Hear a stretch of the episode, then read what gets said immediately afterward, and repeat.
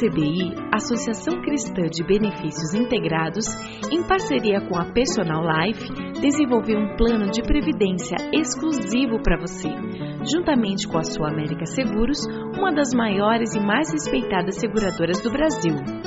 Nossas condições são diferenciadas, com taxas reduzidas e carregamento zero, proporcionando segurança de um investimento com alta rentabilidade.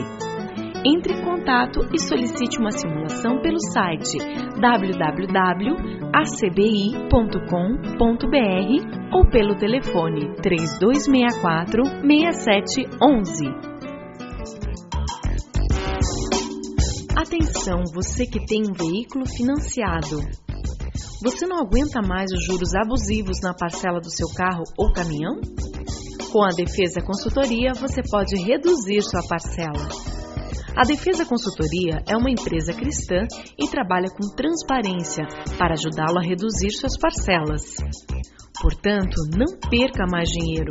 Procure a Defesa Consultoria do Passeio Público na Avenida Cândido de Abreu, 526, 12º andar ou pelo telefone 3085-5685. Temos um presente para você. O cálculo é inteiramente gratuito. Agende um horário pelo telefone e saiba quanto você poderá reduzir no valor da parcela de seu financiamento. Defesa Consultoria, a maior empresa de renegociação do Paraná.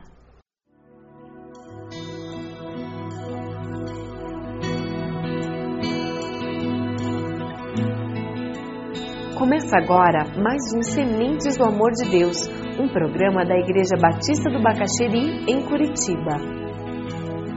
Hoje nós vamos estar falando sobre aceitar a nossa missão. Por que, que eu vim? O que, que eu estou fazendo aqui? Você foi posto na terra para fazer uma contribuição. Você tem essa certeza? Você vive com essa convicção? Com Jeremias 1, 4 e 5. Aceitando a sua missão. Você não veio a esse mundo só para ganhar dinheiro, você não veio a esse mundo só para ser feliz, você não veio a esse mundo só para passar alguns anos sentado aqui, enquanto você envelhece e chega a hora da morte. A gente não pode perder de vista isso. A palavra do Senhor veio a mim dizendo, diz o profeta Jeremias, antes de formá-lo no ventre, eu o escolhi. Antes de você nascer, eu o separei e o designei profeta às nações. Antes de formá-lo no ventre, eu escolhi. Deus já sabia e tinha escolhido você. Antes de você nascer, eu o separei e designei profeta às nações. Deus tem um propósito. A sua vida vai trazer glória para o nome dele. Ele deseja que, ao trazer glória para o nome dele, muitas pessoas venham a descobrir que Deus não está num canto do universo jogando paciência, esperando a eternidade passar.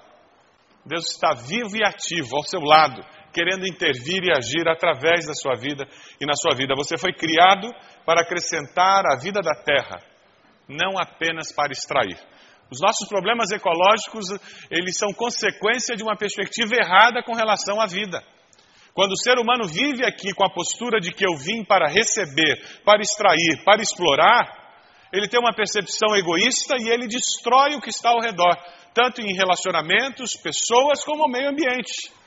Mas quando eu venho a esse mundo e eu vivo nesse mundo com a consciência de que existe um propósito para a minha existência e eu vim aqui para cumprir uma missão que Deus me deu, eu vim para contribuir e fazer com que a vida seja melhor, eu vou até ter mais facilidade em fechar a torneira porque eu sei que água é um bem que está se tornando raridade no mundo. Vai ficar mais fácil entender que eu não preciso calçar o terreno inteiro da minha casa, porque assim com meia dúzia de varrida está tudo limpo. Eu não vou calçar o terreno inteiro da minha casa porque eu não quero que Curitiba vire São Paulo, aonde não existe mais terra para a água ser absorvida. Então vai tudo para o esgoto fluvial e do esgoto fluvial vai tudo para os riachos e daí da inundação. Por isso que São Paulo vive tendo inundação, porque não existe terra para absorver a água. Isso é um problema ecológico. Dá um pouco mais de trabalho cortar grama, mas é muito mais bonito. E Deus planejou que fosse assim, para que a água da chuva fosse absorvida. Quando eu venho com senso de missão, até ecologia entra na minha agenda. De uma forma equilibrada, sem me tornar um eco chato. Abra sua Bíblia lá em Efésios 2:10. Esse senso de missão vai fazer com que você aproveite as oportunidades e você procure oportunidades para fazer diferença. Efésios 2:10. Lá no Novo Testamento é um texto bem conhecido, porque somos criação de Deus, realizada em Cristo Jesus, religiosos. Você tem que servir, você tem que se dar, você tem que fazer diferença de alguma maneira. Cada um de nós tem uma contribuição especial a dar nesse mundo. Essa boa obra que o texto fala, que Deus preparou para que você e eu realizássemos, ela só pode ser feita por você e por mim. Porque o tipo de contribuição que você vai dar é única, é especial. Alguém pode fazer o mesmo serviço, mas não será do jeito que você faz. A pergunta aqui que eu deixo com você: você está vivendo com esse senso de missão? Você tem vivido com esse senso de missão, dizendo: Deus, eu preciso realizar essa boa obra que o Senhor preparou. Você tem orado pedindo que Deus revele qual é o caminho, quais são os passos, qual é a direção. E sabe qual é a melhor maneira de você descobrir qual é a missão que Deus tem para você? Comece a se mexer. Agora, ficar sentado esperando que venha um anjo com asa reluzente para dizer para você, é ali. Não vai acontecer. Você vai morrer seco, sentado naquela cadeira dizendo: Deus não falou comigo. Você tem vivido com senso de missão? Qual a diferença que a sua vida faz? Se você morrer hoje, eu estou sendo trágico, você morre hoje, você vai fazer falta em algum lugar? Tem alguma coisa que vai ter dificuldade de funcionar porque você sumiu? Se a resposta é nada, eu começaria a ficar preocupado, na esperança de que houvesse mudança. De alguma forma, você precisa fazer diferença nessa comunidade onde Deus colocou você. Deus o criou para abençoar essa comunidade, para fazer diferença no mundo onde você está inserido. Você foi salvo para servir a Deus. Abra sua Bíblia lá em 2 Timóteo 1,9. Não é um texto muito usado para falar de boas obras, mas ele tem uma mensagem fantástica sobre isso. 2 Timóteo 1,9 Que nos salvou e nos chamou com uma santa vocação. Deus fez isso. Não em virtude das nossas obras, mas por causa da sua própria determinação e graça. Essa graça nos foi dada em Cristo Jesus desde os tempos eternos. Graça é favor e merecido, esse é o significado dessa palavra. É um favor que você recebe e não merece. É aquele aumento que a pessoa recebe e não merece, mas ele recebeu. É aquele vizinho que faz um bolo e leva para você e nem te conhece. Mas ele faz porque ele quer dar as boas-vindas. É um favor imerecido. É o que muitas vezes nós pais fazemos com filhos, principalmente filhos ingratos. E nós continuamos amando, porque Deus nos ajuda. É um favor imerecido. Com relação a Deus, Ele nos ama desde o começo da eternidade, sempre. E com esse amor, Ele nos dá uma vida nova. E o texto nos fala que não foi pelas nossas obras, mas foi por graça. O fascinante é pensar que eu não sou salvo pelas minhas obras, mas eu sou salvo para boas obras. A graça de Deus vem até mim, independente de como eu vivia, e me ajuda a encontrar uma missão, uma razão para a minha existência. E eu agora não acumulo anos de vida simplesmente, mas eu invisto anos de vida buscando a glória de Deus, buscando transformar a sociedade onde eu estou. Então não são as minhas obras que fazem com que eu ganhe o favor de Deus, com que Deus se agrade de mim. Não, não, não. É pela graça que Ele se agrada de mim. Ele vem porque Ele é Deus. Ele me ama porque Ele é Deus. Não porque eu mereço o amor dele. E daí, porque Ele me ama, Ele me dá uma razão para viver. Efésios 2, 8, 9 diz: Pois vocês são salvos pela graça, por meio da fé. Isto não vem de vocês, é dom de Deus, não por obras, para que ninguém se glorie. Você não foi salvo pelas boas obras, você é salvo para as boas obras. Nós evangélicos cometemos um erro. Criticamos muito católicos, espíritas que acreditam que você progride espiritualmente através das obras. E nos esquecemos que nós somos salvos para realizar as obras. E alguns dizem: Eu estou com a eternidade garantida através de Jesus, senta e fica esperando a morte chegar. Mas o sintoma claro de que de fato eu fui salvo pela graça é que eu começo a produzir boas obras. A palavra nos fala sobre isso, né? Você diz que tem fé. Como é que eu mostro a minha fé? Pelas boas obras. E boa obra não é entregar esmola no sinaleiro, não, viu? E nem cesta básica em asilo de, de velho pobre. Boas obras é viver com senso de missão. Eu vim aqui porque Deus tem uma missão para mim, tem um propósito. 1 Coríntios 6,20 nos diz: Vocês foram comprados por alto preço, portanto, glorifiquem a Deus com seu próprio corpo. Comprar a sua salvação custou um preço altíssimo, custou a Jesus a própria vida. É um texto de estar guardado na mente. A gente tem normalmente duas, dois extremos aqui. E eu queria afirmar que o sonho de Deus é que eu e você estejamos realizando essas boas obras, vivendo com esse senso de missão, mas de forma apaixonada. Não meia boca. Mas servindo a Deus apaixonadamente. Como é que você sabe se está servindo a Deus apaixonadamente?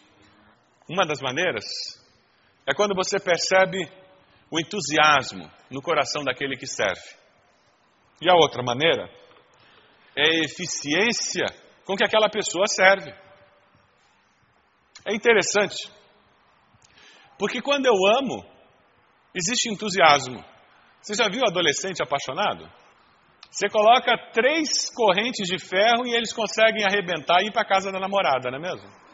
Você serve a Deus com esse borbulhar no coração? Muita gente acha que a vida cristã é um negócio meio sem graça, porque na realidade está longe de estar apaixonado por Jesus. Quando muito, tem um relacionamento de conveniência com Ele. Relacionamento de conveniência é aquele que você tem com a lojinha do posto de gasolina. Por isso que o nome é loja de conveniência. Quando me convém, eu vou lá. Você não compra leite todo dia na lojinha do posto de gasolina, compra. Você não compra refrigerante todo o tempo na lojinha do posto de gasolina, compra. Chocolate, biscoito, sorvete. Claro que não.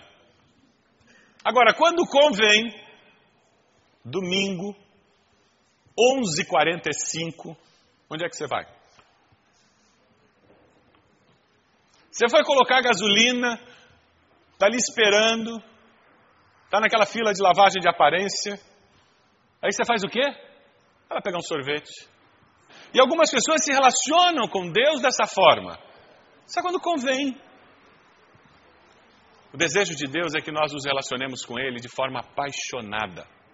E mais, que nós o sirvamos com eficiência. Nós temos dois extremos. E eu queria desafiar você a servir ao Senhor de uma forma equilibrada. O primeiro extremo é aquela pessoa que diz assim: Maldito aquele que faz a obra do Senhor relaxadamente. Já ouviu isso? Então, se ele não pode fazer uma obra de arte, ele não faz nada. Se eu não posso gastar 10 horas por semana preparando a lição da escola dominical, eu não ensino. Se eu não posso chegar na igreja meia hora antes para me preparar para o culto, eu nem vou. E daí tem um outro que chega e diz assim: Ah, é para o Senhor, né? Qualquer coisa serve. Eu sou voluntário, né? Ah, voluntário, sabe como é que é? Trabalho de voluntário nunca é legal, né? Então a gente faz de qualquer jeito. São dois extremos que são, na realidade, muito ruins. O equilíbrio é fazer o meu melhor, porque eu estou fazendo para Deus. Mas entendendo que o meu melhor nem sempre é o melhor que eu gostaria de fazer. Porque eu tenho limitações e eu vivo numa vida limitada e eu conjugo a vida, e eu já tenho falado isso aqui muitas vezes. Nós temos que aprender a conjugar a vida no tempo menos do que perfeito, porque é nesse tempo que nós vivemos. Ninguém conjuga a vida no mais do que perfeito. Por mais que o perfeccionista pense que consegue, ele se engana. Você tem servido a Deus apaixonadamente e de forma eficiente? Você tem separado tempo para fazer isso? A pergunta que fica: se você morresse hoje, de que maneira essa comunidade teria dificuldades para suprir a falta que você faria? O autor daquele livro Vida com Propósito, ele escreveu uma frase que eu gostei, eu queria ler para você. Se não tenho nenhum amor pelos outros, nenhum desejo de ajudar e servir as pessoas, e me preocupo somente com as minhas necessidades, eu deveria questionar se Cristo está realmente em minha vida. Se não tenho nenhum amor pelos outros, nenhum desejo de ajudar as pessoas, e me preocupo somente com as minhas necessidades, eu deveria questionar se Cristo está realmente em minha vida. Um coração salvo por Jesus é um coração que deseja servir a Deus e ao próximo. Porque você é chamado para servir a Deus. Um cristão não servo é uma antítese. Embora nos nossos dias muita gente carrega a Bíblia embaixo do braço, bata no peito dizendo que eu sou cristão e não serve a ninguém. Um cristão não servo é uma antítese tem alguma coisa errada no conceito. Em algumas igrejas na China, o autor usa essa expressão, eu achei muito interessante. Ela diz que quando eles dão as boas-vindas àqueles que aceitaram a Jesus, eles dizem: Bem-vindos, Jesus agora tem um novo par de olhos para ver, novos ouvidos para ouvir, novas mãos com as quais ajudar e um novo coração para amar os outros. Eu vou ler de novo. Porque você é cristão, porque você se diz discípulo de Jesus, isso significa que Jesus agora tem um novo par de olhos para ver? Jesus tem um, novos ouvidos para ouvir? Jesus tem novas mãos com as quais ajudar? Jesus tem um novo coração para amar os outros? Uma das razões por que é essencial na vida cristã nós nos vincularmos a uma igreja, é porque através da igreja nós servimos uns aos outros e servimos a Deus. E porque nós servimos uns aos outros, servindo a Deus, nós saímos para a vida com atitude de servo e com senso de missão. O discurso contra a igreja é muito comum. Mas Raramente eu escuto alguém fazer um discurso contra a igreja porque ele está tão interessado em servir a Deus e aos outros que ele não tem tempo para a igreja. O mais comum é alguém que faz um discurso contra a igreja porque, no fundo, no fundo, o senso de missão é centrado no próprio umbigo. E ele quer curtir a vida do jeito dele, voltado para ele, e não quer se expor a relacionamentos com outras pessoas uma velha analogia que tem sido feita, é entre o Mar da Galiléia e o Mar Morto. Dois grandes ajuntamentos de água que existe lá na Palestina. O Mar da Galiléia é belíssimo. Pássaros, o vento sopra, de repente as ondas se agitam, se acalmam, existem peixes, e nós vemos nos evangelhos várias experiências de Jesus e dos discípulos ali no Mar da Galiléia. O Mar Morto fica um pouquinho mais ao sul, é um lugar completamente diferente. A densidade da água é tão grande que você coloca um ovo e ele boia. Tamanho e grau de salinidade. Porque o Mar Morto só recebe. O Mar da Galileia recebe e sai. Recebe água e a água sai. O Mar Morto, a água só chega. Não há vida. Por quê? Porque não sai. Existem pessoas que pensam que elas crescem para elas crescerem. que elas progridem financeiramente para elas ficarem mais ricas, que elas estudam para ficarem mais espertas. Quando você vive com senso de missão, quando você entende o que são essas boas obras para as quais nós somos criados, você progride financeiramente para poder ter um impacto maior na sociedade, para poder servir mais a Deus e contribuir. Você progride intelectualmente para poder fazer com que o mundo seja melhor, para poder encontrar novas soluções e novas maneiras de fazer a mesma coisa.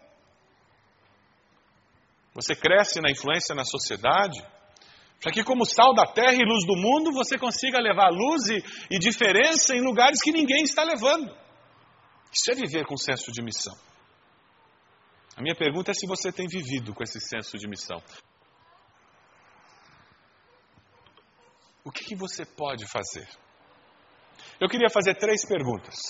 Primeira, em que área de ministério aqui da igreja você está envolvido? Onde você está envolvido, você está servindo com entusiasmo e eficiência? Existe alguma coisa que precisa melhorar? Porque as grandes oportunidades elas passam. Se você está servindo, a minha pergunta para você é de forma apaixonada ou o amor foi embora? Volta para o primeiro amor. Se você está servindo, a minha pergunta é: você está fazendo o teu melhor ou fazendo tudo meia boca, na última hora? Mas eu tenho uma outra pergunta. Se você não está envolvido em algum serviço da igreja ou ministério, qual é a desculpa? Qual é a razão? Qual a desculpa que você tem usado? Será que ela vai colar no dia do juízo final? Será que a luz da eternidade ela é pertinente? Talvez você tenha que mudar a desculpa. John Wesley tem uma afirmação que eu achei muito interessante.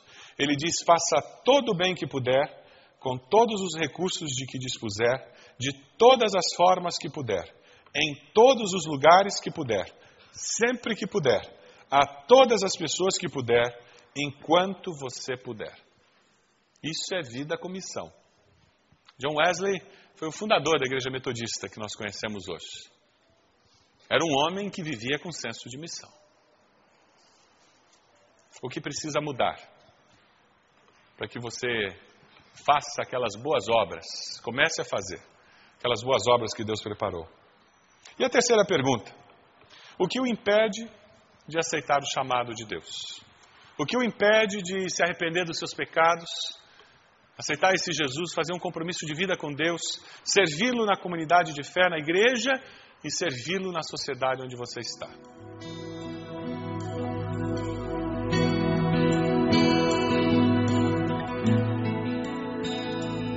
Este foi mais um programa Sementes do Amor de Deus com o pastor Roberto Silvado, da Igreja Batista do Bacaxeri.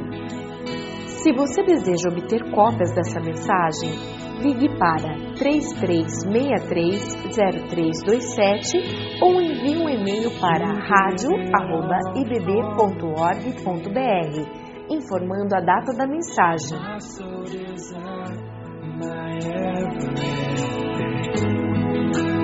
oh.